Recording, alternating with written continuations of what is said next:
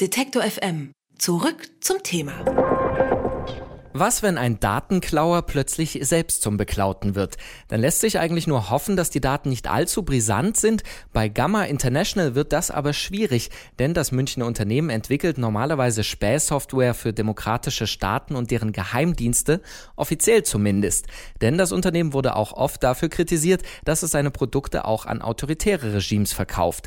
Gamma International hat diese Vorwürfe jedoch immer dementiert. Gestern sind nun im Netz knapp 40 Gigabyte an Daten aufgetaucht, die Auskunft über die wirklichen Geschäftsbeziehungen von Gamma geben sollen. Außerdem wurde der gesamte Quellcode der Spähsoftware Finfly gestohlen und ebenso online gestellt. Gamma hat daraufhin seinen Server offline genommen und bisher keinen Kommentar abgegeben. Und über die gehackten Daten spreche ich nun mit dem Politikwissenschaftler und IT-Sicherheitsexperten Sandro Geiken. Schönen guten Tag, Herr Geiken. Hallo eine Sicherheitsfirma, IT-Firma, wie es viele gibt, die wird gehackt und im Netz überschlägt sich eigentlich gerade das Interesse an diesem Fall. Was macht es so besonders, dass gerade Gamma betroffen ist? Na, Gamma ist eine Gruppe, die seit äh, längerer Zeit in der Kritik ist, eben weil sie halt Überwachungssoftware herstellt, äh, auch angeblich eine sehr gute Überwachungssoftware, mit der man also in viele verschiedene Dinge eindringen kann, wo man also auch äh, Bewegungen von sozialen Netzwerken beobachten kann, äh, Leute identifizieren und verfolgen kann. Und äh, da gab es halt immer wieder Gerüchte, dass diese Software halt eben auch im Mittleren Osten verkauft wird, in Asien, an eher despotische Regime. Ähm, und von daher war das also eine Firma, die recht häufig in der Kritik war. Jetzt sind diese Daten, der Datensatz 40 Gigabyte, die ein Hacker verteilt hat, eben gestern erst aufgetaucht, äh, zum Teil auch noch nicht komplett alles durchgeschaut, weil es sehr unorganisiert war, wie man liest. Was genau lässt sich denn aber jetzt schon ablesen, was dieser Datensatz enthält? Ist da wirklich ja brisantes Material dabei? Ja, das weiß man jetzt noch nicht. Also es ist auf jeden Fall der Quellcode wohl mit drin, äh, der, der Software.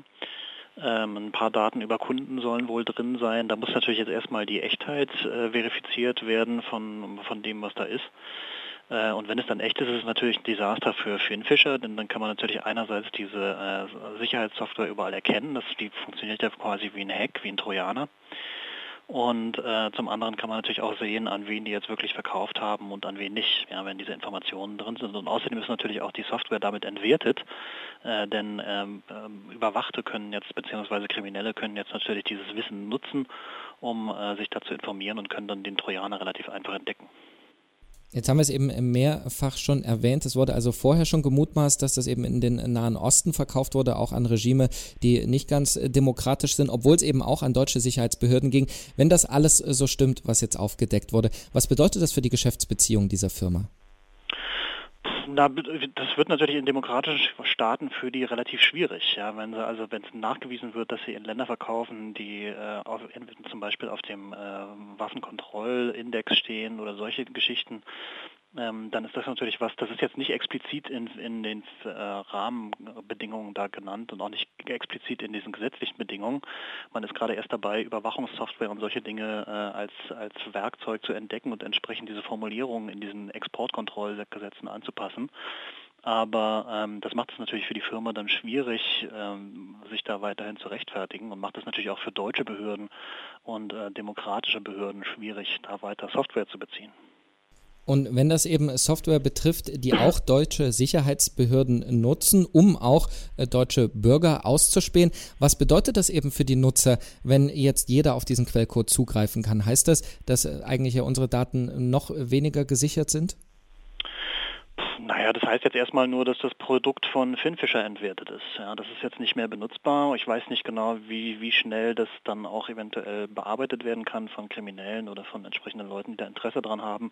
Aber im Prinzip kann man jetzt aus diesem äh, Wissen über den Quellcode halt eben äh, Werkzeuge bauen, die diesen Quellcode erkennen können, die den Trojaner erkennen können, die eventuell auch dann äh, in reinbrechen können und gucken können, wo schickt er überhaupt seine Daten hin. Also da können sozusagen dann Leute, die beobachtet werden mit dieser Software, relativ einfach jetzt finden, was beobachtet wird, wer sie beobachtet und wie das funktioniert. Äh, damit funktioniert natürlich das Produkt erstmal nicht mehr und damit ist natürlich dann auch für die Betroffenen klar, ähm, dass sie unter Beobachtung sind und dass sie eventuell sich anders verhalten müssen oder mal äh, nachfragen müssen. Wenn die Sicherheitsbehörden in einem Land, gerade in Deutschland, Software benutzen, das von einem Unternehmen kommt, bei dem man schon vorher nicht wusste, was sie eigentlich damit machen, an wen sie das verkaufen und die sogar jetzt gehackt wurden, äh, sagt das auch etwas darüber aus, ähm, dass es möglicherweise eine neue Politik im Hinblick darauf geben muss, welche Unternehmen für den Staat entwickeln dürfen und ob er sowas nicht eigentlich selber machen muss? Ja, unbedingt. Das ist auch was, was schon lange gefordert wurde und was, wo man verschiedentlich schon darüber diskutiert hatte. Allerdings fehlt es natürlich dem Staat da auch mal so ein bisschen an Geld. Die sind dann schon darauf angewiesen, dass es irgendwie dann wirtschaftlich gemacht wird. Äh, wir hatten ja auch verschiedene Fälle, wo der Staat selber versucht hat, solche Dinge zu entwickeln. Das ist dann auch immer gescheitert, weil die Komplexität sehr hoch ist und natürlich auch die Entwickler, die man im Staatsdienst hat, teilweise nicht so sehr gut sind, um dann solche sehr komplexen Entwicklungsaufgaben zu bewältigen. Ähm, und bei den Unternehmen, die dann äh, aber halt eben ganz normal am Markt sind, hat man natürlich das Problem, dass die dann halt unternehmerisch agieren und wenn man die nicht sehr hart kontrollieren kann und da auch entsprechende Gesetze und Vektoren hat, dann verkaufen die halt unter Umständen auch an solche Regime oder werden halt eben auch ins Ausland verkauft. Das haben wir jetzt gerade gesehen mit der Firma Secusmart, die das Kanzlerinnen-Handy herstellt und die jetzt an eine kanadische Firma verkauft wurde, also in die Five Eyes. Heißt das äh, dann eigentlich, weil Sie auch das andere Unternehmen ähm, erwähnt haben, ist Gamma ein wirklich großer Fisch, äh, den man jetzt dort gehackt hat, oder ist das quasi, sind die nur am Ende der Nahrungskette?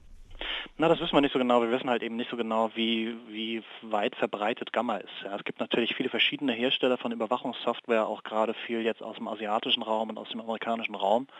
Und wir wissen eigentlich nichts so richtig über die, die Marktabdeckung von Gamma. Als man versucht hat, die hier dazu zu zwingen, mehr Sachen offenzulegen, haben die ja einfach ihren Firmensitz in die, äh, nach Großbritannien verlegt, wo sie nicht solche Fragen beantworten müssen. Äh, wenn das jetzt da drin ist, dann kann man sozusagen auch bewerten, ob das ein dicker Fisch ist oder nur ein kleiner Fisch. Die umstrittene IT-Sicherheitsfirma Gamma International wurde gehackt und dabei gelang, gelangten knapp 40 Gigabyte an Daten an die Öffentlichkeit, unter anderem Informationen über den Kundenstamm und den Quellcode einer ihrer Späßsoftware. Über die Folgen dessen habe ich mit dem IT- und Sicherheitsexperten Sandro Geiken gesprochen und ich sage vielen Dank für das Gespräch, Herr Geiken. Gerne. Alle Beiträge, Reportagen und Interviews können Sie jederzeit nachhören im Netz auf detektor.fm.